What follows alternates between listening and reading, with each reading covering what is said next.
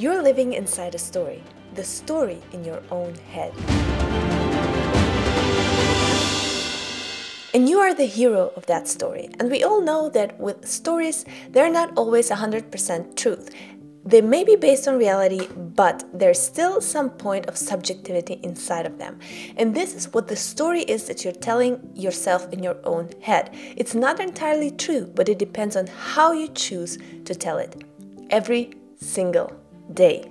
Because we are telling ourselves stories every single day. Stories about ourselves and our role in this world. Stories about how our life is running, how it is supposed to be, stories about the past and about the future and about the now. You may not have been aware of it even, of the stories that you're telling yourself every single day.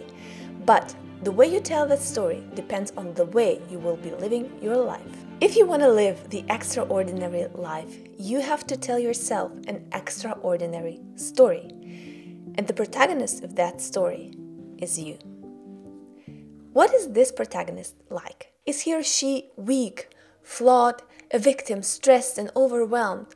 Or is the hero of the story brave, not afraid to take risks, and really ready for an adventure to take it on, reflecting on the past, learning from it, and moving forward, always active, taking an active role in the plot of that story. We all know that the latter protagonist is actually the better one to tell an extraordinary good story, but somehow we always choose to see ourselves as the former one. Why is that?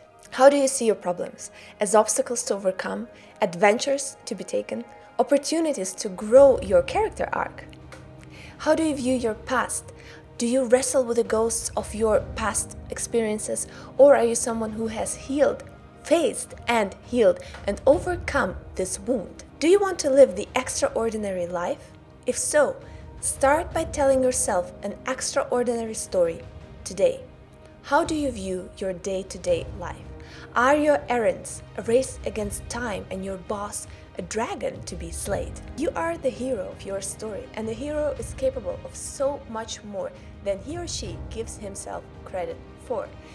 And you can do this as well if you choose to tell yourself the right story, not a Shakespearean tragedy, but an adventurous epic. Choose to view your day to day differently. Choose to look at your life as an extraordinary story and choose to become the hero that your story deserves.